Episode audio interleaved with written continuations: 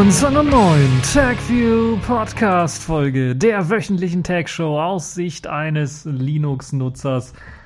Und ja, ich begrüße euch zu einer neuen TagView Podcast Folge. Das heißt im Grunde genommen. Na los doch. Make my day. Das habe ich auch vor mit ganz, ganz, ganz, ganz, ganz vielen Themen. Äh, darunter unter anderem Andromeda. Was das mit Android und Chrome OS zu tun hat, werden wir gleich noch besprechen. Microsoft Springfield das hat nichts mit den Simpsons zu tun.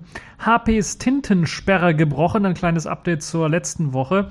Äh, Datenschützer gegen Facebook und WhatsApp Datenabgleich. Firefox OS ist nun endgültig tot. BlackBerry stellt keine eigenen Smartphones mehr her. Die System D Conf die System-D-Konferenz hat stattgefunden und ich habe da zumindest einen interessanten Vortrag rausgesucht. Und dann die Kategorien in dieser Woche, die Distro der Woche, diesmal FreeBSD 11, Netzpolitik, das BND-Gesetz, die Pfeife der Woche, das ist diesmal wieder unser Digitalkommissar in der EU, nämlich Oettinger. Also fangen wir direkt an mit den vielen, vielen Themen. Na los doch. Ay, caramba! Genau. So, ähm, Andromeda. Das ist im Grunde genommen ähm, eine Verschmelzung, und die Gerüchte sind ja nicht neu, dass sich im Grunde genommen mit der neuesten Version von Android und auch Chrome OS etwas anbahnt. Ich bin hier, um euch klarzumachen, dass das Leben, wie ihr es bis jetzt drauf hattet, sich grundlegend ändern wird. Genau, denn die Gerüchte haben ja schon länger besagt, Chrome OS und Android könnten verschmelzen zu einem neuen Super-Betriebssystem, das nicht nur auf Notebooks läuft, sondern ebenfalls auf Smartphones laufen könnte. Und klar ist, Google hat zwei große Linux-basierende Systeme und da ist es eigentlich nur natürlich, dass diese sich immer mehr nähern, annähern zueinander und außer der Oberfläche natürlich unter der Oberfläche sich dann auch immer mehr annähern könnten. Zwar ist das Android-Betriebssystem doch eher was für Tablets und Smartphones, aber das andere, also Chrome OS, ist eher was für Tastatur- und Mausbedienung und könnte dann, wenn sie so verschmelzen, natürlich dann auch eine Vielzahl von interessanten Ideen mit sich bringen. Google hat es ja bereits schon mit ihrem Pixel Tablet gezeigt, das ja so eine Art äh, Verschmelzung war, weil es eben auch einen Desktop-Modus bot. Und das ist, glaube ich, die richtige Richtung, wo es hingehen könnte. Dann fällt mir natürlich noch das Microsoft Continuum oder das Canonical Ubuntu Convergence ein. Die Möglichkeit, mit einem Smartphone einfach per Bluetooth Tastatur und Maus anzuschließen und noch ein HDMI-Kabel irgendwie dran zu quetschen oder sogar ganz wireless an einen großen Fernseher oder einen großen Bildschirm zu streamen, um dann einen Desktop, ein richtiges Desktop-Betriebssystem laufen zu lassen. Da würde das auch Sinn machen. Das heißt, die ganzen Vorzeichen sind dafür gegeben. Auch ganz, ganz viele Postings auf Twitter von Google. Leuten weisen darauf hin, dass da wohl eine größere Änderung jetzt ansteht. In, glaube ich, jetzt ziemlich äh, zwei, drei Tagen äh, nur. Soll dann bereits, ich glaube, am 4. oder sowas, oder in der nächsten Woche auf jeden Fall soll Google halt dann was Neues vorstellen und alle hoffen oder gehen davon aus, dass es dieses Andromeda sein wird, also die Verschmelzung aus Android und Chrome OS zu einem eigenen eigenständigen Betriebssystem. Man hat bereits schon erste große Schritte gemacht. Die ersten Android Runtimes sind für Chrome OS bereits integriert worden und bereits da kamen schon erste Gerüchte auf, dass man das doch äh, an eines Tages mal verschmelzen könnte, das Chrome OS mit dem Android-System. Nun verdichten sich halt die Hinweise, dass eben, ich habe ja gesagt, am Dienstag, also 4. Oktober, dann Google wohl einiges Großes mit Android dann ankündigen wird. Und mit Sicherheit werden die zwei neuen Pixel-Geräte vorgestellt. Bisher war es immer so, dass Google, wenn sie neue Geräte vorgestellt haben, auch ein neues Betriebssystem vorgestellt haben. In der Vergangenheit war es immer eine neue Android-Version. Diesmal könnte es tatsächlich dieses Andromeda, also die Verschmelzung von Android und Chrome OS sein. Aber die Frage bleibt, ob Google nicht unter dem Namen Andromeda die Verschmelzung von Android und ähm, äh, Chrome OS bereits schon länger vollzogen hat und das dann einfach nur nicht veröffentlicht hat. Das ist das, wo man dann doch sehr stark von ausgeht. Zwar gab es immer wieder Gerüchte, die wurden immer dementiert, aber ich glaube, dass wenn die Version jetzt wirklich erscheinen soll mit den neuen Pixel-Geräten und dann einen Monat später allerfrühestens vielleicht in den Handel kommen wird, und dann wird es vielleicht auch so sein, dass Google schon an dem Betriebssystem an der Verschmelzung länger arbeiten wird. Und kann man natürlich weiter Rätsel raten und Vermutungen äußern. Aber ultimativ werden wir dann erst am Dienstag wissen, was Google denn so nun großartiges plant mit der Zukunft von Android und vielleicht auch Chrome OS. Ich selber kann mir das durchaus vorstellen, dass Chrome OS und Android verschmelzen könnten, aber vielleicht nicht ganz so, wie wir das gedacht haben. Vielleicht eher dann doch dieser Convergence-Ansatz, dass man also wirklich auf dem Smartphone weiterhin ein normales Android laufen lassen hat ähm, mit eben äh, der Android 7 Oberfläche und dem ganzen Kram. Und erst wenn man dann halt wirklich das Ganze an einen großen Monitor anschließt, dann kommt wirklich und mit Tastatur und Maus bedienen möchte, kommt dann wirklich äh, eine Chrome OS ähnliche Oberfläche vielleicht daher. Mit natürlich der Möglichkeit, dann weiterhin Android-Anwendungen auszuführen und eben der schönen äh, Desktop-Integration der Android-Anwendungen. Ja, bleiben wir also gespannt darauf, was Google da präsentieren wird. Kommen wir zu einem weiteren äh, interessanten Thema und äh, da kommen wir jetzt vielleicht für den einen oder anderen zu einem Aufregerthema, denn wir kommen zu Microsoft. Locker, Mann, immer locker. Ist doch ein wunderschöner Tag. Das sage ich den Leuten, die Microsoft nicht so mögen und äh, Microsoft-Themen so ein bisschen verhassen, weil da habe ich doch einige. Nun ja, Microsoft Springfield ist so eine schöne Geschichte. Das ist nämlich, es hat irgendwie nichts mit den äh, Simpsons zu tun. Sondern es ist, auch wenn der Name da irgendwie sehr stark vielleicht auch ein bisschen was Bezug zu nehmen könnte, es ist eine neue Bug-Testing-Plattform für eure Software. Ähm, Microsoft hat also die Möglichkeit geschaffen, dass man oder eine Plattform geschaffen, dass man dort eigenständigen Code hochladen kann in dem Fall sind das Binärdateien hochladen kann, Programme hochladen kann und dann durch mehrere Fast-Tests diese Programme laufen lassen kann. Fast-Tests sind so im Grunde genommen, ja, wie sagen, wie sagen wir das am besten so, ähm, durch Zufall generierte Benutzereingaben, könnte man fast schon meinen, die dem Programm irgendwie zugefügt werden, um dann rauszufinden, ob das Programm wirklich bugsicher ist. Ist natürlich äh, bei binären Programmen immer ein bisschen was schwer. Da macht es sehr viel Sinn, dass man doch eher das Ganze durch äh, Code-Testing-Systeme jagt, aber wenn man eben Binärprogramme nur verteilen möchte und sich den Code nicht oder Microsoft nicht vertraut und ähm, dann den Code dort hochlädt, kann man halt eben nur diese Fast-Tests äh, machen. Die stellen allerdings dann sicher natürlich, dass das Programm auch mit randommäßig komplett unsinnigen Eingaben dann nicht abstürzt oder instabil läuft. Und das ist sicherlich auch für denjenigen, der das Programm dann rausbringen möchte oder kurz vorm Release ist, eine schöne Sache, dass Microsoft jetzt so eine Plattform anbietet. Ähm, es geht, wie gesagt, anscheinend nur darum, Binärcode des Programmes dann ähm, dort hochzuladen und dann zu testen.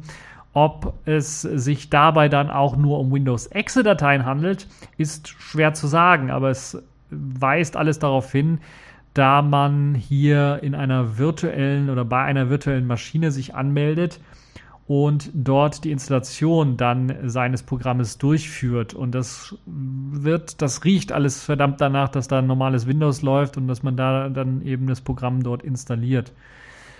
Scheinbar also nur ein Werkzeug, um irgendwie Windows-Programme zu testen, aber trotzdem eine sinnvolle Sache, wie ich finde, wenn man gerade Bugs auf die Spur kommen möchte, die man so vielleicht nicht direkt auf dem Radar hat als Entwickler. Und da man sich dort ähm, anmelden kann. Momentan handelt es sich nur um eine Preview, das heißt, man muss sich da noch anmelden und darum bitten, dass man das ausprobieren darf. Aber ich könnte mir durchaus vorstellen, weil Microsoft das Tool kostenlos zur Verfügung stellt, ist das für den einen oder anderen kleinen Entwickler oder für eine kleine Entwicklerschmiede sicherlich ein sehr interessantes Tool, das man äh, einfach mal kostenlos dann ausprobieren kann und dann sein Programm durchjagen kann, um zu testen, ob halt eben die Stabilität dann äh, gewährleistet ist und ob das Ganze dann doch nicht irgendwie zusammenbricht. Auf Wiedersehen! Auf zu winken, sonst bricht der Arm ab!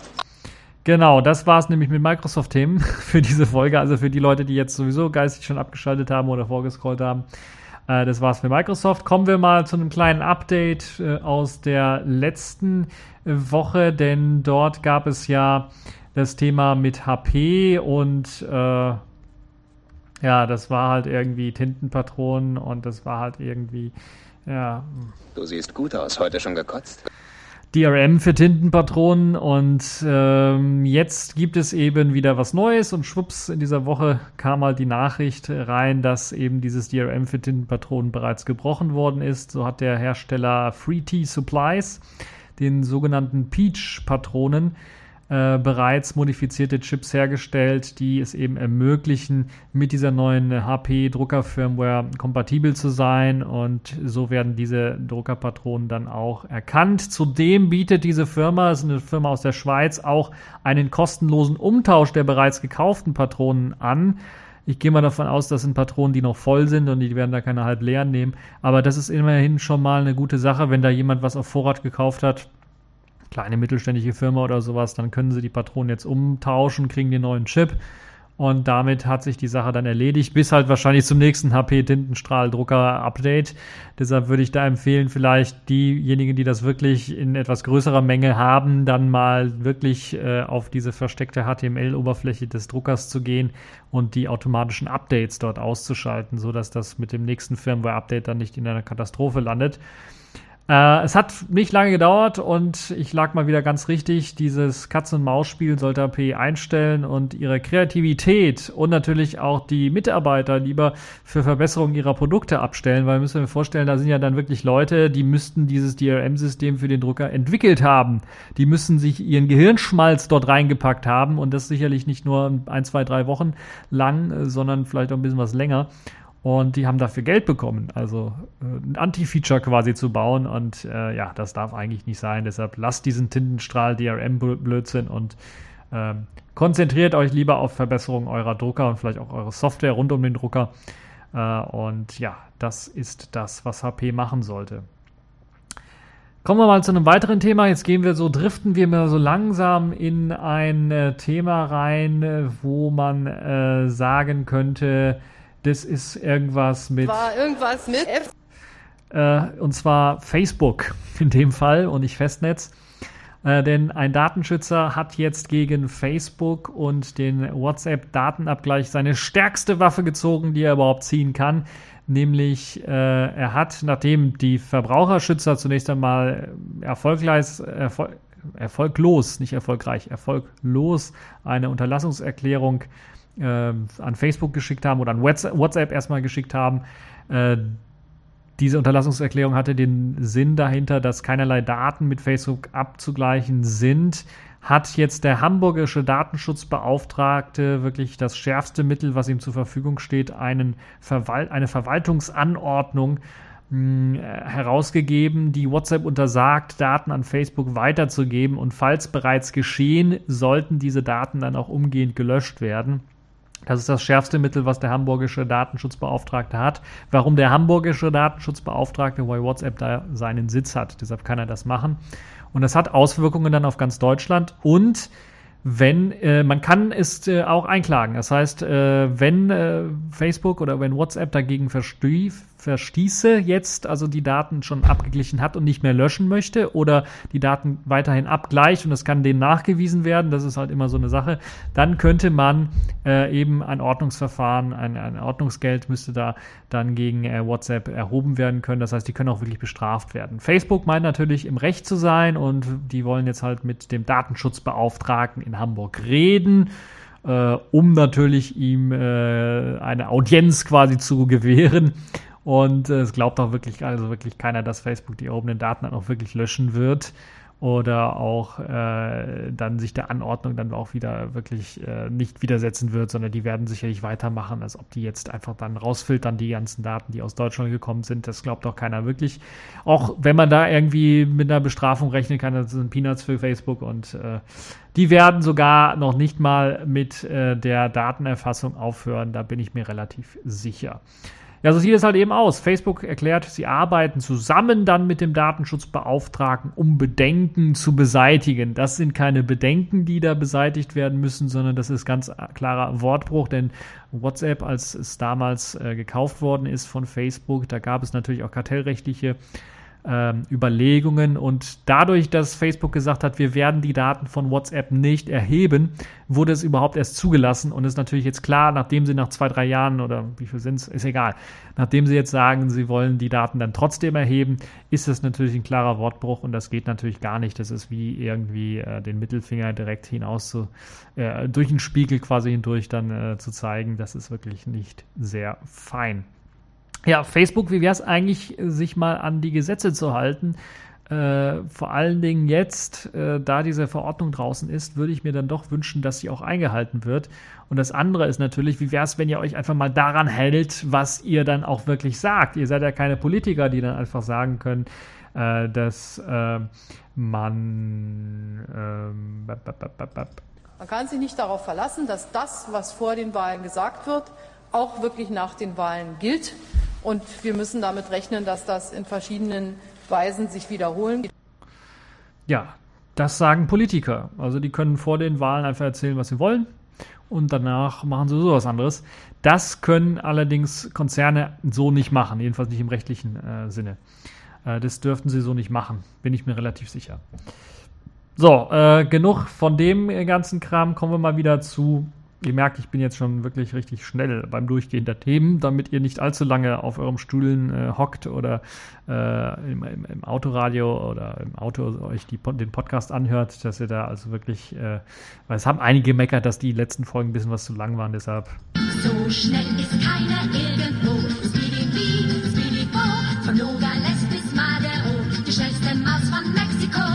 Wird jetzt durch die Themen geflogen. Kommen wir zum Firefox OS, das nun endgültig tot ist, denn Mozilla beerdigt äh, nun auch die Internet of Things Pläne von Firefox OS und hat bereits Ende Juli jegliche finanziellen Kooperationen rund um den Firefox, äh, rund um den Firefox OS Code äh, beendet.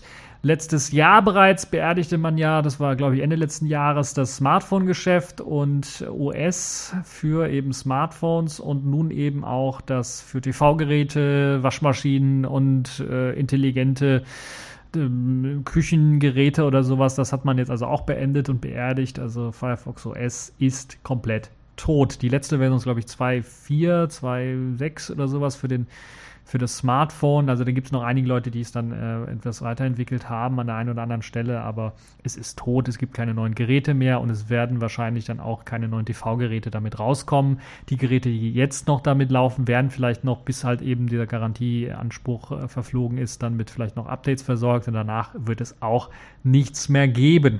Mozilla geht sogar so weit, dass sie sogar den ganzen Code von Firefox OS entfernen wollen aus der Gecko Browser Engine. Ähm, zum einen natürlich, um den Browser ein bisschen was schlanker zu machen, dann ist er nicht mehr ganz so groß.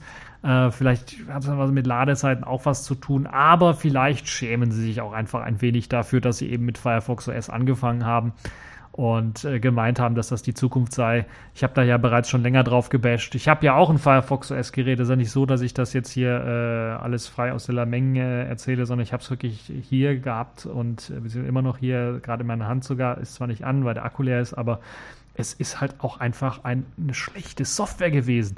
Und sie haben die Software, sie haben relativ viele Smartphones dann doch hergestellt, Billig-Smartphones, da habe ich erstmal nichts dagegen. Aber dann muss die Software wenigstens ordentlich laufen. Es kann nicht sein, dass auf den ersten Geräten war es zumindest so, dass dann halt der Netzwerkmanager sich mit der Telefon-App äh, kabbelt, wer jetzt mehr Arbeitsspeicher einnehmen darf. Also das funktioniert nicht habe ich direkt von Anfang an gesagt, das wird nichts. Auch die, die, die Idee von Apps, äh, die nicht nativ laufen, sondern die zum Großteil nur im Web laufen als Web-Apps. Äh, ich hätte nichts dagegen, wenn es nur äh, Web-Apps wären, aber wenn man sie auch wirklich offline nutzen kann und das meiste war halt eben oder ist halt immer noch, weil ich glaube, der Store ist noch offen, ist halt immer noch irgendwie äh, nur online, das sind Online-Webseiten äh, und es frisst halt irgendwie äh, dann doch die Leitung und äh, sein Inklusivvolumen. Na gut, vielleicht eher die Leute hier, den Leuten hier in Europa oder sagen wir besser noch nur, nur Deutschland irgendwie betreffend. Alle anderen haben ja genug Inklusivvolumen, wo sie das Problem nicht so sehr haben. Aber trotzdem war es halt eine schlechte Idee, muss man ganz einfach sagen. Ich habe es von Anfang an gesagt, Firefox OS ist äh, eine, eine tote Hose, ist eine Fehlgeburt, das wird nie was. Und ich habe recht behalten. Das hat auch nicht lange gehalten. Auch wenn ich überrascht war, dass sie wirklich irgendwie viele Hersteller dazu gebracht haben. ZTE äh, war mit dabei und natürlich auch hier unsere Provider. Ähm, die Telekom hat äh, ZTE-Geräte verkauft oder Alcatel-Geräte verkauft. Also es hat mich dann doch schon gewundert, dass sie da relativ viele äh, Leute mit begeistern konnten und das sogar, wer war es? Ich glaube Panasonic. Also irgendeiner hat da einen Fernseher mitgebaut mit Firefox OS drauf. Hat mich auch sehr überrascht, muss ich ganz ehrlich sagen. Da, damit habe ich nicht gerechnet. Also da hatten sie dann doch schon ein bisschen Erfolg, die Leute ein bisschen heiß zu machen auf das Ganze. Aber die Software hat einfach nicht das versprochen, was eben Mozilla dann da äh, auch immer angekündigt hat. Und das ist halt eben das, was äh, das große Problem war von Firefox OS. Es gab ja mal die Ankündigung von diesem Firefox OS Fork von einem ehemaligen Firefox OS Mitarbeiter oder Entwickler, Davon habe ich jetzt auch nichts mehr von gehört. Also man kann sehr stark davon ausgehen, dass das wirklich das Ende für Firefox OS äh, an, im Ganzen bedeuten wird, also auch für den Code bedeuten wird. Da wird vielleicht der ein oder andere noch äh, die alten Geräte äh, oder gerade diese Spitzenklassengeräte, das FX0 von LG fällt mir da ein, äh, das glaube ich nur in Asien verkauft worden ist ähm, oder verkauft werden wollte, sollte auf jeden Fall mit dieser transparenten Oberfläche. Äh, hatte ja, glaube ich, auch einen relativ, also einen Snapdragon 801 oder sowas drin, also relativ einen aktuellen, äh, schnellen Prozessor. Da kann ich mir durchaus vorstellen, dass der ein oder andere dann da vielleicht neue Gecko Engine oder sowas nachladen wird, damit das Teil noch ein bisschen was länger supported wird. Aber ich kann mir nicht vorstellen, dass Firefox OS nochmal eine Wiederaufbelebung in der Community auch erfahren wird, weil natürlich Mozilla damit sagt, okay, wir geben den Code komplett frei, das heißt, ihr könnt jetzt machen, was ihr wollt, es ist nicht mehr Part der Mozilla Foundation, wir löschen den aus dem äh, Firefox aus der Gecko Engine raus, Firefox OS Kram. Und das ist natürlich dann auch für die Community ein herber Rückschlag, weil das würde dann auch bedeuten, dass natürlich die Community dann erst einmal richtig Arbeit reinstecken müsste. Ähm, die Firefox OS-Komponenten dann irgendwie forken müsste und weiterentwickeln müsste und das dann wieder mit Gecko verschmelzen müsste, was ja äh, Mozilla jetzt wieder rauswirft. Und in der Zukunft kann es natürlich sein, dass es nicht mehr so einfach geht und dann muss eine enorm viel Arbeit reingesteckt werden. Deshalb ist das ein Unterfangen, das so ziemlich unwahrscheinlich ist und somit wohl das endgültige Aus dann für Firefox OS bedeuten wird. Ja, wie es dann weitergeht mit den TV-Geräten mit Firefox OS, das wird man dann äh, sehen. Der Hersteller selber muss natürlich noch Support leisten, wird dann wahrscheinlich ein paar Sachen updaten, aber ähm, im Großen und Ganzen von Mozilla kommt da nichts mehr und dann war es das eigentlich auch mit Firefox OS. Schade eigentlich. Ja, und wo wir gerade bei dieser ja etwas äh, traurigen äh, Geschichte sind von Sachen, die gerade aufhören, äh, kommen wir mal zu BlackBerry. Oh nein, nicht du schon wieder. Ich habe ja bereits schon in dem TechView Vlog mal ein bisschen was über BlackBerry, mehrfach über BlackBerry berichtet. Äh, diese Woche über mein Passport, was irgendwie nicht mehr anging, wo ich den Akku tauschen musste. Ich beobachte, beobachte das übrigens immer noch. Äh, ist jetzt gerade der zweite Tag, wo das Teil mit dem neuen Akku läuft und es zeigt mir immer noch nur elf oder zwölf Stunden Akkulaufzeit an. Äh, und normalerweise habe ich drei Tage, äh, was es mir anzeigt. Und dann je nachdem, wie ich das dann benutze, wenn es dann zwei, zweieinhalb Tage oder sowas. Deshalb werde ich das noch weiter beobachten. Ist ein neuer Akku, muss ich vielleicht ein bisschen was eingewöhnen, muss vielleicht ein paar Zyklen Auflad- und äh, Entladzyklen haben, damit das sich einpendelt so ein bisschen. Aber ich werde euch äh, auf dem Laufenden halten, falls es da Probleme weiter gibt. Jetzt kommen wir zu der traurigen Nachricht, äh, was äh, auch das Ende einer neuen, äh, das Ende einer neuen, nein, das Ende einer Ära bedeutet und der Anfang einer neuen eventuell. Nun ja, zumindest wenn es äh, ja, nach äh, John Chen geht, also dem Chef von BlackBerry. Nein. Genau, wie könnte er das dann anders auch ausdrücken? Er muss es natürlich so positiv verkaufen, denn BlackBerry stellt keine eigenen Smartphones mehr her. Nun, im Grunde genommen ist das ja auch keine ganz neue Entwicklung, denn bereits angedeutet hat man das mit den letzten BB10-Geräten, die bereits schon von Foxconn gebaut worden sind. Also da hat man das Design zwar noch in Kanada gemacht, aber hat sich das Ganze dann, äh, hat das Ganze dann äh, in, äh, in, in Asien dann bauen lassen, in China bauen lassen. Vor allem, ich glaube, in China bin mir nicht, recht, äh, nicht so recht sicher sicher, weil äh, Foxconn ist mittlerweile in Asien da auch noch in anderen Ecken unterwegs. Und sie haben auf jeden Fall dort zum Beispiel das äh, BlackBerry Classic bauen lassen, also wirklich ein, ein äh, Prestigegerät, würde ich mir fast schon sagen, als Bolt 9900 äh, Nachfolger. Ähm, aber auch das BlackBerry Leap wurde dort gebaut und das BlackBerry Z3, äh, die Variante, die glaube ich nur in Indien verkauft worden ist, etwas abgeschwächte Variante war, die wurden von Foxconn da gebaut. Und das hat sich also damit schon angedeutet, aber dann natürlich auch mit dem letzten Android-Smartphone, was ich auch getestet habe, das BlackBerry DTEC 50, das ja von TCL gebaut worden ist, also denjenigen, die auch Alcatel-Handys bauen. Und nun hat BlackBerry auch öffentlich angegeben, keine Smartphones mehr selber bauen zu wollen, auch nicht mehr also selber äh, wirklich Energie reinzustecken, so wie das vorher gemacht haben mit dem Classic, wo sie dann das zu Hause designt haben quasi und dann Foxconn das bauen ließen, sondern sie wollen komplett aus diesem Hardware-Bereich raus, aus dem Smartphone-Hardware-Bereich und lassen erstmal andere komplett die, das, die, das Design der Hardware und so machen und natürlich das, die ganze Hardware im Grunde genommen aufbauen.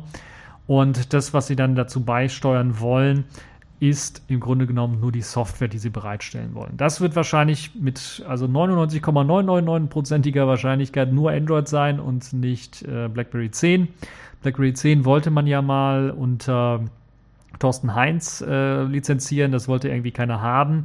Und ich kann mir nicht vorstellen, dass jetzt äh, Handyhersteller, Smartphone-Hersteller dahin gehen werden, weil die sowieso meistens einen Android-Treiber produzieren, standardmäßig. Das ist schon ihr täglicher Job, dass dann äh, irgendwie auf die Idee kommen, okay, BlackBerry 10 äh, Treiber zu produzieren oder überhaupt äh, die wissen wahrscheinlich gar nicht, was das ist, wenn man die dann fragt, was das äh, BlackBerry 10 ist. Nun ja, also äh, die Wahrscheinlichkeit ist sehr, sehr gering, dass wir neue BlackBerry 10 Geräte werden äh, sehen äh, können von anderen Herstellern. Das ist eine, äh, also wirklich sehr, sehr geringe Wahrscheinlichkeit. Es werden also Android-Geräte sein, die werden dann mit der BlackBerry Software bespielt werden, äh, inwiefern dann auch die Sicherheit eine Rolle spielt, weil BlackBerry ja bisher, zumindest haben sie es mal angesagt, ähm, auch in die Chips dann spezielle äh, Sicherheitsmechanismen einbauen ließen. Das kostete natürlich auch viel Geld, deshalb waren auch die ganzen BlackBerry Smartphones meistens teuer und gerade auch die BlackBerry 10 Smartphones äh, vor allen Dingen, da hat man es gemerkt. Äh, zum einen, weil man natürlich keine Treiber vom Hersteller bekommen hat und die selber machen musste, äh, war es so, dass die Hardware, die auf den Markt kommt, meistens äh, im Vergleich zu Android-Geräten viel schlechter war, weil man halt wirklich die Entwicklungszeit brauchte, dann noch die Treiber zu programmieren für BlackBerry 10 oder für, QN, für das QNX-System. Zum anderen natürlich, weil man auch äh, diese Chips eingebaut hat, zusätzlich zur Hardware, die da ist. Also das, äh, um halt dieses äh, Hardware Root of Trust, so heißt das bei BlackBerry dann zu machen. Das kostet natürlich dann auch. Mittlerweile kann ich mir durchaus vorstellen, dass man da keine Chips mehr einbaut, sondern dass man das alles nur pure, per purer Software macht, vielleicht eine Firmware einfach draufflasht auf, einen, äh, auf den Hardware-Chip. Äh, das ist viel, viel einfacher natürlich. Und da ist halt natürlich die Frage, wie will BlackBerry dann dieses Smartphone sicherer machen? Ähm, ich kann mir das momentan schlecht vorstellen, dass sie sicherer werden als die BlackBerry 10 Geräte, wo sie ja selber die Hardware entwickelt haben und wussten, auch wenn sie bei jemand anderes bauen ließen, aber sie wussten, was da drin steckt und sie hatten halt eben Sicherheitsmechanismen, die ja dann auch verhindert haben, dass da vielleicht irgendwelche Staatstrojaner äh, draufkommen. Wenn sie sowas in China bauen, kann es natürlich sein, dass da vielleicht mal der Staat kommt und sagt, hier, äh, die Chips, da macht ihr mal äh, so eine kleine Hintertür rein. Hm das kann ich mir also durchaus vorstellen, dass BlackBerry da noch äh, die Möglichkeit hatte. Jetzt sieht das nicht mehr so ganz so aus, weil sie eben keine Kontrolle mehr über die Hardware haben werden. Und ja, mit der Auslagerung des Smartphone-Bereichs fürchten natürlich dann auch viele, dass man äh, nur noch diese 0815 Android-Smartphones von BlackBerry bekommen wird. Und das ist halt das, was ich auch befürchte. Es äh, wird vielleicht nicht ganz so schlimm sein wie bei jetzt Nokia, die ja jetzt auch, glaube ich, ein Android-Tablet irgendwie gemacht haben, was irgendwie auch keiner wollte und jetzt versuchen dann auch nochmal Smartphones zu machen. Also andere bauen die Smartphones und die kleben dann ihr Nokia-Zeichen drauf. Sie haben dann vielleicht noch den Nokia Z-Launcher, aber das war es dann auch schon. BlackBerry hat zumindest in Sachen Software dann noch das eine oder andere in der Hintertür. Das Hub, was sie ja für Android gebracht haben, äh, nicht nur einen eigenen Launcher, der, der so ziemlich ähnlich dem Standard-Launcher ist, aber sie haben wirklich auch noch eigene Tools. Das Hub ist, glaube ich, das, äh, und, das und die DTEC-App natürlich, äh, was äh, da sehr interessant ist. Ähm, und ja, das DTEC 50 wird ja demnächst dann auch einen größeren Bruder bekommen. Das DTEC 60, das wurde ja schon bereits angekündigt, ist sogar auch schon durch die Lizenzierungen durchgelaufen. Das heißt, das ist das nächste Gerät, was rauskommen wird. Ein etwas größerer Bruder. Äh, in zweierlei Hinsicht. Erst einmal wird es, glaube ich, 5,5 Zoll haben oder 5,4 Zoll, also ein größeres Display haben. Zum anderen natürlich viel, viel leistungsstärkere Hardware.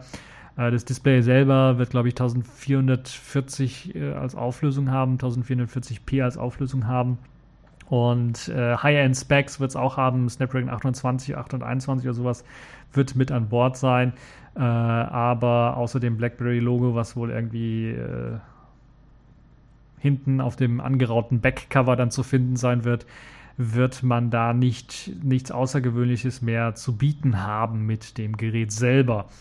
Außer die Software natürlich selbst, die dann das Routen verhindern soll, was auch wieder mal schon mal eine große Anzahl von Leuten ausschließt, die einfach ein Gerät haben wollen, wo sie dann eben Rootrechte haben und das einfach dann auch verlangen von dem Hersteller, dass es da eine Möglichkeit gibt, es zu bieten. Und äh, das wird also die Leute aus, äh, rauswerfen. Und das andere ist natürlich auch, sie werden mit dem VTEC 60 keine Tastatur haben. Sie werden natürlich die gute Software, virtuelle Tastatur haben, aber keine physikalischen Tasten, wofür eigentlich BlackBerry immer berühmt war. Nun hat John Chen angekündigt, noch ein weiteres Gerät mit Tastatur wird kommen, definitiv, auch äh, entgegen der ganzen Ankündigung jetzt. Aber ob es dann wirklich auch diese ikonische Tastatur des Bold oder des Classic ist und ob das überhaupt herankommt an diese ikonische Tastatur, das bleibt noch abzuwarten, äh, wenn man bedenkt, dass dieses Gerät nun jemand anders bauen soll.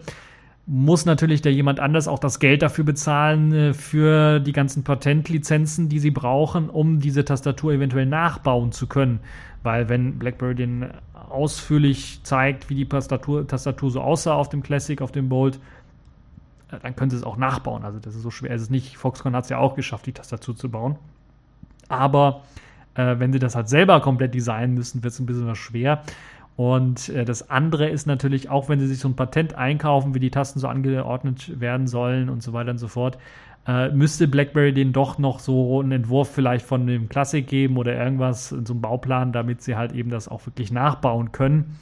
Äh, und dass es dann sich eins zu eins genauso anfühlt.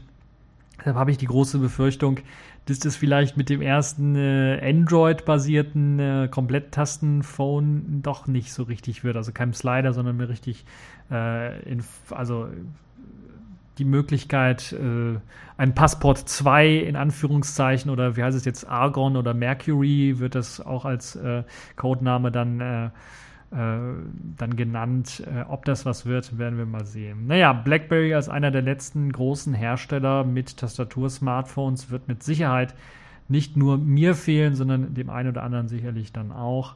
Und äh, nachdem die letzten guten Geräte, die ähm, ja nicht in China direkt hergestellt worden sind, sondern äh, in Europa oder sagen wir mal in der westlicheren Welt hergestellt worden sind, Nokia, ähm, weg waren und jetzt BlackBerry auch weg ist und jetzt sowieso alles nur in China gebaut wird, dann ist, also fehlt so ein bisschen was, muss ich ganz ehrlich sagen. Ein bisschen was an Qualität aus meiner Sicht, an cleveren, interessanten Ideen, weil die ganzen Smartphones, die jetzt da von den verschiedenen Herstellern auf den Markt geworfen werden, sehen sich eigentlich fast immer gleich aus und äh, fühlen sich gleich an. Na, nicht immer, aber sehen fast immer gleich aus und folgen immer den gleichen Trend, so im Grunde genommen.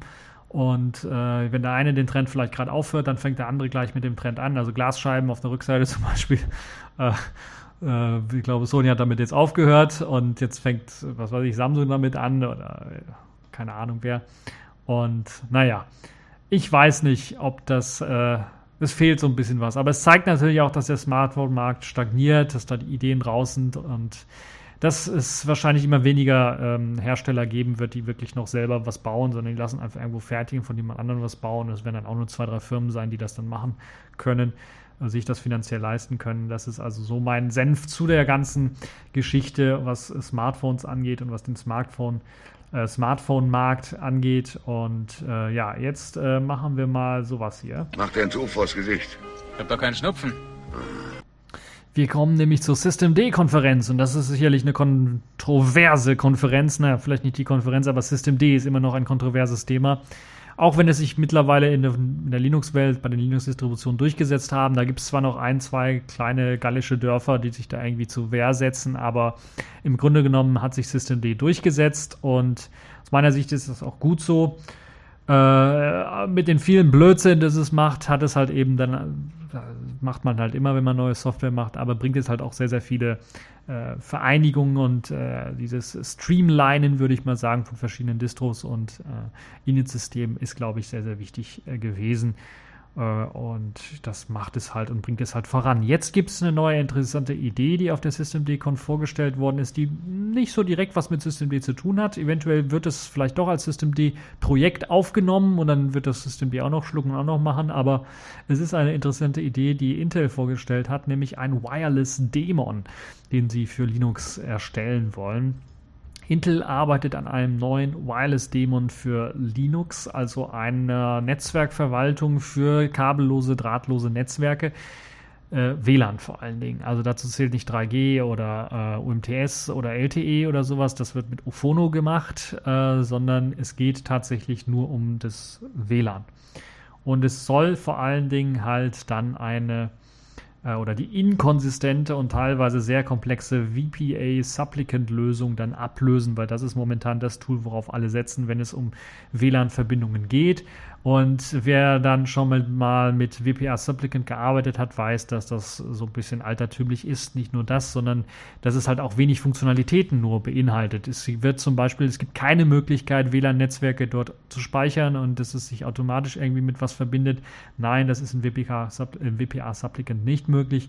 Dafür werden halt eben äh, Network Manager äh, oder Conman, was jetzt die Intel-Geschichte angeht, äh, dann äh, benutzt, um eben dann mit dem WPA-Supplicant eine Verbindung herzustellen und es wird also so auf der auf User Space quasi ausgelagert, der ganze Kram. Das soll jetzt geändert werden mit dem Wireless Daemon. Und ähm, ein einheitlicher Standard, der nun zwischen Plattformgrenzen hinweg dann auch benutzt werden kann, hört sich irgendwie nach Systemd an. Ja, genau, das ist eben die Idee hinter Wireless Daemon also auch für Embedded-Systeme und Desktop-Systeme hm, gedacht. Und daran arbeitet Intel nun schon seit einiger Zeit, diesen äh, neuen Wireless-Dämon herzustellen und hat bereits erste Ergebnisse jetzt auf der Systemd-Conf vorgestellt. Angesprochen werden kann der Daemon natürlich auch über D-Bus. Man hat zwar auch KD-Bus integriert, aber KD-Bus wird niemals in den Kernel kommen. Da äh, gab es zwar einige Reden noch von äh, KD-Bus und so weiter und so fort auf der System-D-Conf, aber KD-Bus wird in der Form nicht kommen, sondern da wird wahrscheinlich ein neues äh, Bus-System namens äh, Bus One dann entwickelt werden und in den Kernel vielleicht mit einfließen irgendwann, aber KD-Bus ist erst einmal, die Idee ist erst einmal gescheitert. Ja, also über D-Bus kann man den äh, Wireless Daemon dann ansprechen, auch heutzutage bereits schon. Äh, das Einzige, was noch nicht so richtig funktioniert, ist Enterprise Wi-Fi. Äh, das äh, braucht halt eben noch Zertifikatsgedönse und da möchte man nicht ein ganzes OpenSSL forken oder mit darauf basieren oder einbauen oder sowas, sondern da möchte man etwas anwenden oder verwenden, was bereits schon existiert. Im Kernel gibt es bereits schon die Möglichkeit, die X0509, X.509 Zertifikate ähm, einzulesen, zu verifizieren und so weiter und so fort. Das wird bereits gemacht für äh, den, den EFI Secure Boot Kram. Und deshalb äh, könnte man diesen Kram, wenn er schon im Kernel steckt, ja auch wiederverwenden. Allerdings muss es dafür natürlich Funktionen geben oder äh, eine Library geben oder irgendwas, womit man darauf zugreifen kann. Und das fehlt momentan noch. Da hofft man, dass man da irgendwie eine Lösung zu findet. Ja, ähm, was jetzt noch fehlt für den Wi-Fi-Daemon oder für den Wireless-Daemon ist die Implementierung in einen Netzwerkmanager, also wie Network Manager oder eben Conman. Intel selber ist ja, weil sie halt eben Conman entwickeln, steckt oder steht hinter Conman, entwickelt jetzt äh, bereits und wird wahrscheinlich eines der ersten Tools, es wird eines der ersten Tools sein, das eben dann das Netzwerkmanagement machen wird über eben den äh, Wireless-Daemon. Und dann äh, wird wahrscheinlich Network Manager irgendwann mal nach äh, reichen das Ganze den Support dafür. Ja, die Vorteile dieser einheitlichen Schnittstelle und äh, der modernere Aufbau könnten eben dafür sorgen, dass wir in Zukunft weniger WLAN-Schwierigkeiten bekommen werden, wenn wir auf äh, diesen Wireless Daemon setzen oder die, die Distribution darauf setzen, ist zumindest auch eine sehr interessante Idee natürlich für die ganzen Embedded-Geräte, die ja vielleicht auch jetzt schon Wireless LAN haben und die meistens etwas weniger Speicher haben, etwas für ja, äh, vielleicht auch kein grafischen Desktop oder sowas haben, etwas äh, schwächere Systeme sind, da macht es durchaus Sinn, dass man da vielleicht ein einfaches äh, Standardsystem hat, womit man dann halt eben Wi-Fi-Verbindungen dann ähm, machen kann. Übrigens überall anders, das wurde auch in der kleinen Präsentation gezeigt, gibt es diese Standards bereits schon. Ich habe ja 3G, UMTS, LTE angesprochen, da gibt es Ophono, wird übrigens auch von ähm, Wird übrigens auch vom Selfish OS benutzt. Auf meinem JC läuft das auch für diese Verbindungen. Also das ist ein, äh, eine, eine gute Standardschnittstelle. Es gibt noch weitere Standardschnittstellen in den üblichen Linux-Systemen, in den Linux-Distros, die wir so kennen. Und ja, da macht es natürlich Sinn, dass jetzt auch mal Wi-Fi oder Wireless LAN dann noch einmal einen ordentlichen Standard bekommt, der auf einer Linie steht mit dem ganzen Rest, der so neben ihm äh, steht auf äh, der Ebene. So, äh, das waren so die News in dieser Woche. Kommen wir jetzt mal zu den Kategorien dieser Woche. Accepted. Connecting. Complete. System activated. All systems operational.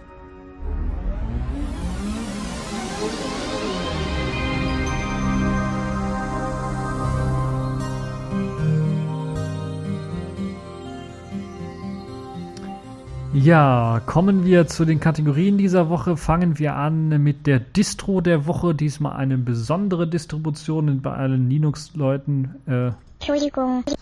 Es ist nämlich eine BSD-Distribution, nämlich FreeBSD 11. Ich habe es mit reingenommen, obwohl es hat sich jetzt herausgestellt, dass es verzögert worden ist. Also die 11er Version werdet ihr wahrscheinlich jetzt noch gar nicht, ja, wenn ihr es hört, eventuell werdet ihr runterladen können. Es soll jetzt in der kommenden Woche dann jetzt äh, wirklich tatsächlich in der finalen Version erscheinen. Es gab schon Images in der letzten Woche von FreeBSD 11, aber da hat sich irgendein Bug eingeschlichen und aus dem Grunde wurden die dann wieder runtergenommen oder werden jetzt aktualisiert und wahrscheinlich äh, wird äh, FreeBSD 11 dann in der nächsten Woche erscheinen. Aber ich habe mir das jetzt schon mal angeschaut und möchte deshalb äh, schon mal darüber berichten. Dann habt ihr vielleicht schon was, was in der nächsten Woche runterladen und ausprobieren könnt.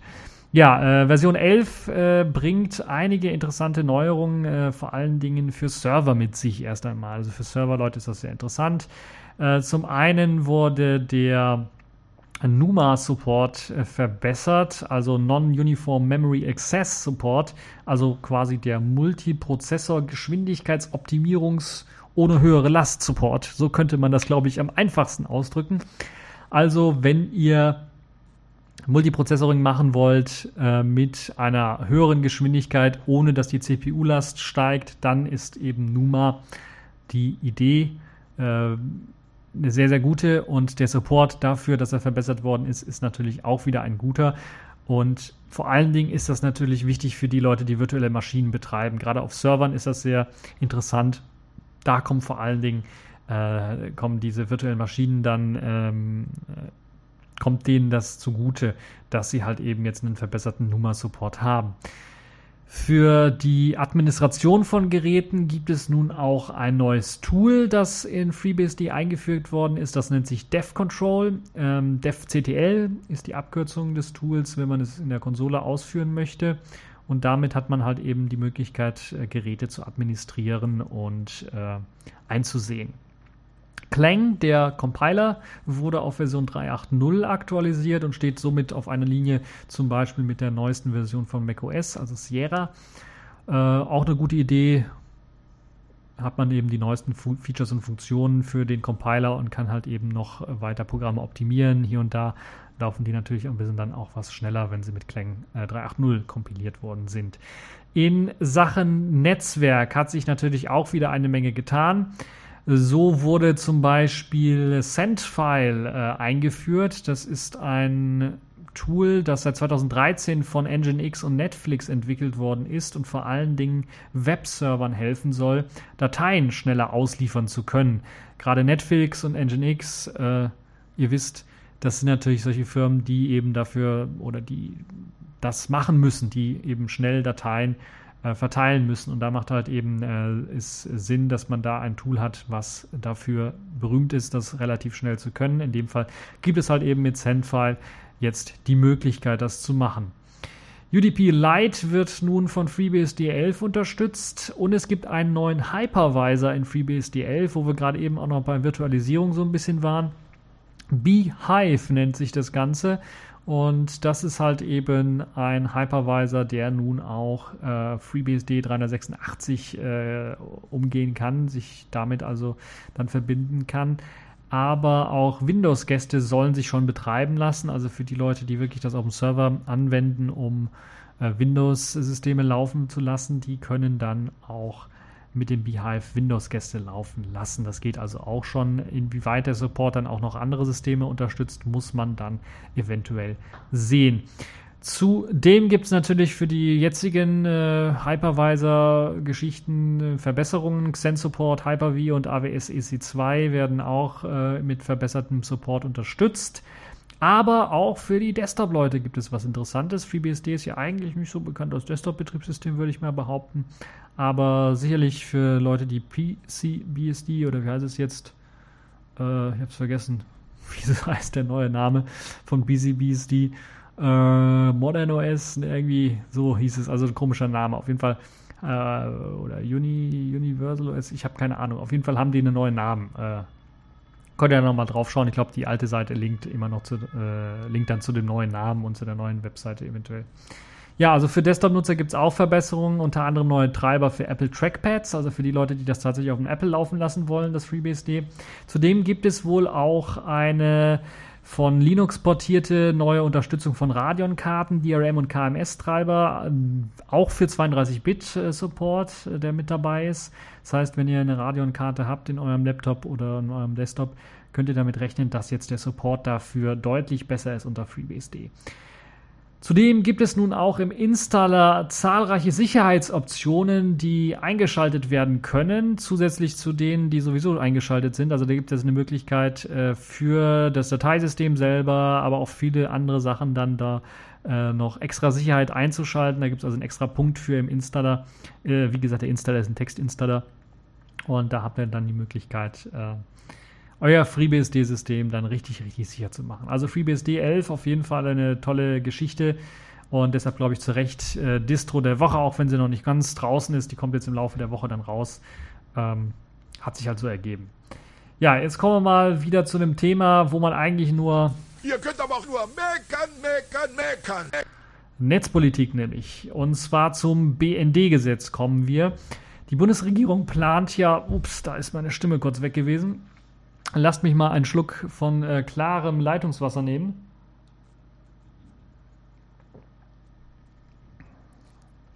Also klares Leitungswasser war es nicht mit Kohlensäure. Ähm, die Bundesregierung plant ja eine Reform des Geheimdienstes oder der Geheimdienste, vor allen Dingen des BNDs. Und die BND-Reform oder das BND-Gesetz ist halt das, äh, worum es jetzt gehen soll. Jetzt aber nicht halt irgendwie, wie ihr denken mögt, nachdem halt Snowden diese ganzen Enthüllungen gebracht hat, dass man da noch mehr auf die Finger schaut der Geheimdienste und die Befugnisse irgendwie reduzieren möchte. Nein, nein, man möchte das genaue Gegenteil davon machen, also quasi das, was man von der NSA und Co. her kennt, jetzt auch in Deutschland einführen und legal machen. Oder man könnte auch mit anderen so Worten sagen, das, was der BND schon illegalerweise die letzten Jahre getrieben hat, das wollen wir jetzt nachträglich irgendwie legalisieren, dadurch, dass wir sagen, okay, das ist jetzt neues Gesetz, das ist rechtens. Angefangen damit, dass dem Parlament die Kontrolle über die Geheimdienste erst einmal entzogen werden soll und dafür dann eines von der Bundesregierung ernanntes Gremium dann die Kontrolle übernehmen soll. Das ist natürlich eine Schnapsidee hoch drei.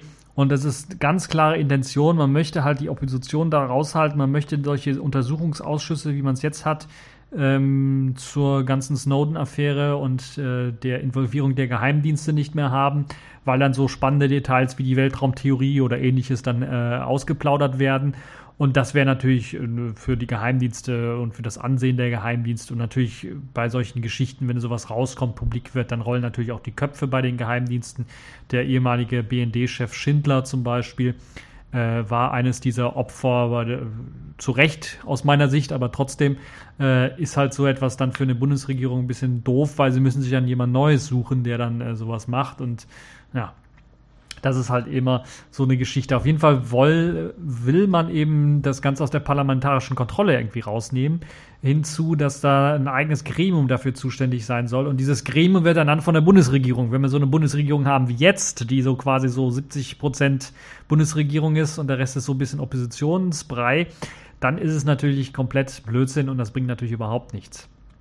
Deshalb, äh, nein, das darf nicht kommen. Das ist, glaube ich, sogar verfassungswidrig. Also das würde gar nicht gehen. Ja, äh, dann ist natürlich auch jetzt äh, ganz großes Thema immer noch das, was von äh, dem EuGH, glaube ich, abgelehnt worden ist, ist äh, die anlasslose Vorratsdatenspeicherung und diese sechsmonatige anlasslose Vorratsdatenspeicherung ist natürlich auch wieder drin in diesem neuen BND-Gesetz und äh, die ist aus meiner Sicht eben wie komplett verfassungswidrig und ähm, deshalb macht das keinen Sinn, die da nochmal reinzupacken. Das ist also ein großer Kritikpunkt aus meiner, äh, aus meiner Sicht auf jeden Fall. Äh, und natürlich auch andere sehen das genauso, dass eben diese Vorratsdatenspeicherung da verfassungswidrig ist. Vor allen Dingen auch deswegen, da es eine grundlegende Unterscheidung zwischen deutschen Staatsbürgern und Ausländern geben soll. Das macht das Ganze noch verfassungswidriger, würde ich mal behaupten, weil das in der Verfassung auch nicht steht, dass Ausländer anders behandelt werden sollen als Deutsche. Und gerade bei diesem ganzen Datentraffic, den man abgrast, ist das sowieso sehr schwierig, weil wie will man das machen? Bisher hat man es halt eben so gemacht, dass man einfach die IPs rausgefiltert hat und wenn man da einer ein Deutscher dann über einen amerikanischen Proxy ging oder über Tor irgendwie ins Netz ging, dann hat er halt Pech gehabt, dann wurde er mit abgefischt. Und das geht natürlich überhaupt nicht. Das darf nicht sein. Das ist verfassungswidrig. Das war verfassungswidrig und wird verfassungswidrig bleiben und das darf in dem neuen Gesetz irgendwie nicht durchkommen. Das also ganz, ganz wichtig. Und äh, da ich gerade den äh, Ex-BND-Chef Schindler angesprochen habe, selbst der hält zum Beispiel das neue Kontrollgremium, was vorgeschlagen ist zur Kontrolle des BND oder der Geheimdienste für einen Witz, für einen schlechten Witz. Zudem fehlt dem Gesetz ja dann auch noch eine klare Liste von Überwachungszwecken. Das ist vielleicht auch mal sehr, sehr wichtig weil dann werden da so ja schwammige Wörter verwendet, wie irgendwie überwacht wird oder warum irgendwas überwacht werden soll. Aber so eine richtige Liste, was, warum und wie überwacht werden soll, gibt es nicht. Also eine Liste von Überwachungszwecken, das macht schon Sinn. Also warum eine Überwachung stattfinden soll, das macht äh, ordentlich Sinn, dass man das vorher schon einmal äh, diskutiert oder nachgedacht hat, warum man das oder ja, auch diskutiert hat und dann wirklich so eine Liste macht, damit das eben nicht ausartet in verschiedene äh, komische Überwachungs-, äh, Massenüberwachung. Das ist nämlich das große Problem, äh, was es ja in den USA zum Beispiel gibt, dass es da keine ordentliche Liste gibt an Überwachungszwecken. Ja, und ähm, die Gefahr, wie gesagt, besteht, dass man mit schwammigen Formulierungen dann im Grunde genommen alles und jeden überwachen kann und sich dann hinterher immer irgendwie rausreden kann. Das hat der BND teilweise ja schon gemacht. Und das machen die anderen Geheimnisse ja genauso. Dann natürlich auch ein wichtiger Punkt, der eingebracht worden ist, dass vom Artikel 10 Grundgesetz äh, scheint man bei dem neuen BND-Gesetz irgendwie auch nichts gehört zu haben. Das Post- und Fernmeldegeheimnis soll einfach irgendwie gebrochen werden, ohne dass es einmal irgendwo Erwähnung findet. Das ist natürlich auch ein wichtiger Punkt, der für das neue BND-Gesetz also überhaupt nicht geht. Wenn man das Post- und Fernmeldegeheimnis äh, bricht, muss es einen triftigen Grund geben und man muss es zumindest erwähnen, dass man es bricht. Äh, weil es ist ein klarer Bruch, aber man erwähnt es in dem Gesetz noch nicht mal. Also das auch irgendwie komplett für äh, die Katz. Äh, also das ganze komplette Gesetz eigentlich im Grunde genommen will man äh, diese ganzen illegalen Sachen, äh, alles was gegen die Verfassung vers ver verstößt oder verstoßen äh, hat, äh, vom BND dann jetzt in den, also was sie verbrochen haben in den letzten Jahren, will man jetzt im Nachhinein legalisieren. Und das ist eine große, große Gefahr, weil das geht nicht. Also das kann nicht sein. Und da muss doch das Ganze irgendwie Protest hervorrufen. Das können wir uns so nicht bieten lassen. Ich will nicht in einem Überwachungsstaat leben und wir entwickeln uns mit rasend schnellen großen Schritten zu solch einem Überwachungsstaat. Und jetzt sagen einige, nee, das machen wir nicht, wir sind ja die Guten. Das sagen alle, das sagen sie alle, das sagen auch die Leute in der Türkei, die dann einfach da die paar tausend Leute einfach dann entlassen bzw. ins Gefängnis stecken, die sagen, wir sind ja die Guten und die könnten ja irgendwie was Dreck anstecken haben, deshalb werden die jetzt mal Ne? Das sagen die auch in China bei ihrer Great Firewall of China. Wir sind die Guten, wir müssen unsere Leute schützen vor komischem Einfluss äh, von außen, vor komischer, tendenziöser Berichterstattung und so weiter und so fort. Also, das entwickelt sich alles in eine Richtung, die mir nicht gefällt. Und äh, die, äh, also man muss sich entscheiden. Man muss sich wirklich entscheiden, wie viel einem die Freiheit wert ist und wie viel man davon aufgeben möchte für die Sicherheit zwar sagen viele, das darf man nicht so machen, Freiheit gegen Sicherheit ausspielen, aber das kommt im Endeffekt, geht es darum. Und ich will lieber mehr Freiheit als Sicherheit. Das sage ich ganz ehrlich. Ähm, mir ist es lieber in Freiheit irgendwo in die Luft gejagt zu werden von irgendeinem Spinner, als ähm, dass ich unterdrückt werde vom Staat und meine Freiheit nicht mehr ausleben darf und nicht mehr das machen kann, äh, ohne mir Gedanken machen zu müssen, dass jetzt hier irgendeiner mitlesen könnte vom BND, was ich gerade in meine E-Mail schreibe oder was ich auf meinem PC abspeichere oder was ich gerade von meiner Webcam mache. Also, das darf nicht sein. Ihr könnt natürlich eure Meinung dazu auch unter meinem äh, Bericht hier äh, packen, in dem Kommentarbereich einfach und mal schauen, wie sich das entwickeln wird, ob sich da genug Protest gegen das BND-Gesetz heben wird. Ansonsten bleibt ja immer noch die Möglichkeit, wir sind ja noch nicht so weit, dass es nicht mehr die Möglichkeit gibt, obwohl es einige Spinner bei der CSU natürlich gibt, die dann auch schon mal vorgeschlagen haben, irgendwie das Bundesverfassungsgericht ein bisschen einzuschränken, damit die ganzen Gesetze nicht abgelehnt werden. Ähm, mein Gegenvorschlag, macht doch mal Gesetze, die nicht verfassungswidrig sind, dann habt ihr das Problem nicht. Also der Gang vor das Bundesverfassungsgericht bleibt uns natürlich dann auch immer noch offen. Das ist also eine schöne Sache. Wir haben die Demokratie noch, aber äh, wir müssen halt eben dafür sorgen, dass sie nicht abgeschafft wird. Auch mit äh, den allerbesten Begründungen, weil das machen sie ja. Weil ich glaube natürlich auch, dass die Leute, die für das neue BND-Gesetz sind, die das vielleicht auch geschrieben haben, dass sie natürlich was Gutes wollen, also gute Intentionen haben. Ich gehe nicht davon aus, dass sie wirklich einen Polizeistaat oder Überwachungsstaat schaffen wollen. Das will wohl keiner von denen. Aber äh, sie sind halt wie die Pferde mit ihren Scheuklappen. Sie sehen halt nur eine Richtung und man muss denen halt die Scheuklappen von den Augen reißen und sehen, wenn du das machst, dann gibt es halt hier und da Gefahren. Und man muss jetzt schon den, diesen Gefahren dann vorbeugen und man muss eine Idee schaffen, wie man was machen kann, was diese Gefahren vielleicht nicht hervorruft. Das ist so mein kleiner Vorschlag dazu, so mein äh, Wort zum Sonntag. Kommen wir jetzt mal wieder zu einer Sache, wo ich sage, ähm, äh, ja. Du bist noch eine ganze Ecke dümmer, als ich dachte. Der Oettinger zum Beispiel in dem Fall hat jetzt das mit dem Leistungsschutzrecht noch irgendwie nicht ganz so begriffen, finde ich. Unser Spezialexperte für Internetangelegenheiten in Brüssel hat mal wieder einen rausgehauen.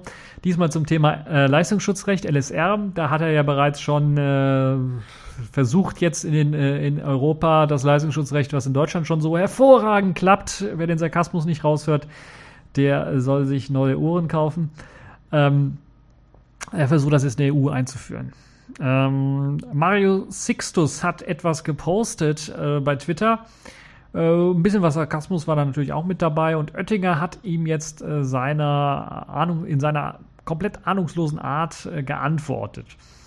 Er gehe nicht davon aus, dass die Leute, die bei Google News Nachrichten irgendwie durchlesen oder sowas, dann auch wirklich auf die Links dieser spannenden Artikel, wo sie dann nur die Überschriften oder einen Halbsatz oder sowas als Teaser dann sehen können, dann auch wirklich draufklicken. Und ähm, ja, das ist halt das, was der Oettinger gesagt hat. Und Grundlage des Ganzen stellt eine ja wohl nicht ganz so gut formulierte Studie, sagen wir mal da, oder eine Studie mit fragwürdigen Fragen bzw. Antwortmöglichkeiten da. So heißt es, äh, dass nur 45 Prozent, was ich für sehr viel halte, auf alle Artikel der Linksammlung um die äh, der, der Linksammlung klicken, um die vollständigen Artikel lesen zu können. Ist natürlich falsch oder falsch formuliert, würde ich mal komplett sagen, weil ich klicke auch nicht bei Google News auf alle Newsartikel, die dort kommen. So wie ich bei einer klassischen Zeitung, wenn ich dann mal eine habe, das kommt vielleicht zwei, drei Mal im Jahr vor, dass ich eine klassische Zeitung in der Hand habe, die ich mal lese, ähm, dass ich da auch alle Artikel von lese. Das macht wahrscheinlich gar keiner. Also man klickt im Grunde genommen nur auf die Sachen, die einen auch wirklich interessieren. Aber Oettinger meint, 47% sagen, dass sie nur den Teaser und den Titel lesen, ohne auf den Artikel selber zu klicken. Das sagt die Studie auch. Hm. Also ich traue der ganzen Studie nicht so ganz. Ich kann mir das sehr schlecht vorstellen, dass wenn einem was interessiert, dann klickt man da oft drauf und dann kommt man eben auf der Website, auf die Webseite des Verlages äh, oder des Online-Mediums, das eben diesen Artikel geschrieben hat. Und ähm, also es macht einfach keiner, dass er einfach nur äh, gar nichts liest davon. Das kann ich mir nicht vorstellen. Zudem scheint Oettinger ja auch gar nicht so richtig klar zu sein, dass diese Teaser und Titel ja dann auch mit Absicht hineingestellt werden, also kre kreiert werden von den Verlagen. Und dass halt eben Suchmaschinen diese dann auch leicht finden können, weil die Verlage das eben wollen und das auch so ins Internet reinstellen und solche Übersichtsseiten dann auch generieren können, also wie Google News oder andere News-Aggregatoren. Äh, es wird halt eben aus dem Grunde so gemacht dass, also die Robots-Text ist, glaube ich, sagt vielleicht dem Oettinger nicht, aber sollte man ihm mal erklären, dass die Verlage die Möglichkeit haben, auch sa zu sagen, wir wollen diese Suchmaschinen aussperren. Dann haben sie eben aber das große Problem, dass überhaupt kein Traffic mehr auf deren Seiten ist. Das heißt, irgendwo muss doch da der Wurm drin sein. Also äh, und dann hat der Dinger natürlich das Allerbeste gebracht. Der hat die, ich glaube sogar dann noch per Brief und nicht mehr per E-Mail oder sowas, die ganzen Printmedienhäuser angeschrieben und denen mal gesagt, den Leuten beim Print, macht doch mal ein bisschen Druck auf eure Online-Medien, damit die auch für das Leistungsschutzrecht sind in ganz Europa, weil die drücken sich doch da irgendwie und wollen das gar nicht haben.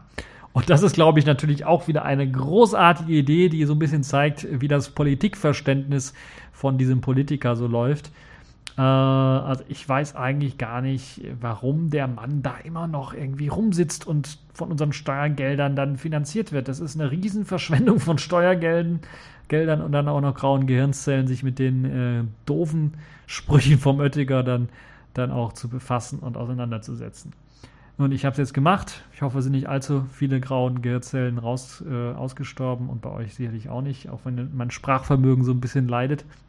Ähm, das war es dann auch schon für diese TechView Podcast-Folge. Ich habe es versucht und ich habe es geschafft, nicht ganz so lang zu machen, obwohl sehr, sehr viele Themen drin waren. Eine Stunde ist es ungefähr geworden. Ich hoffe, es hat euch gefallen. Äh, Kommentare bitte unten dranhängen und das war's und bis zur nächsten TechView Podcast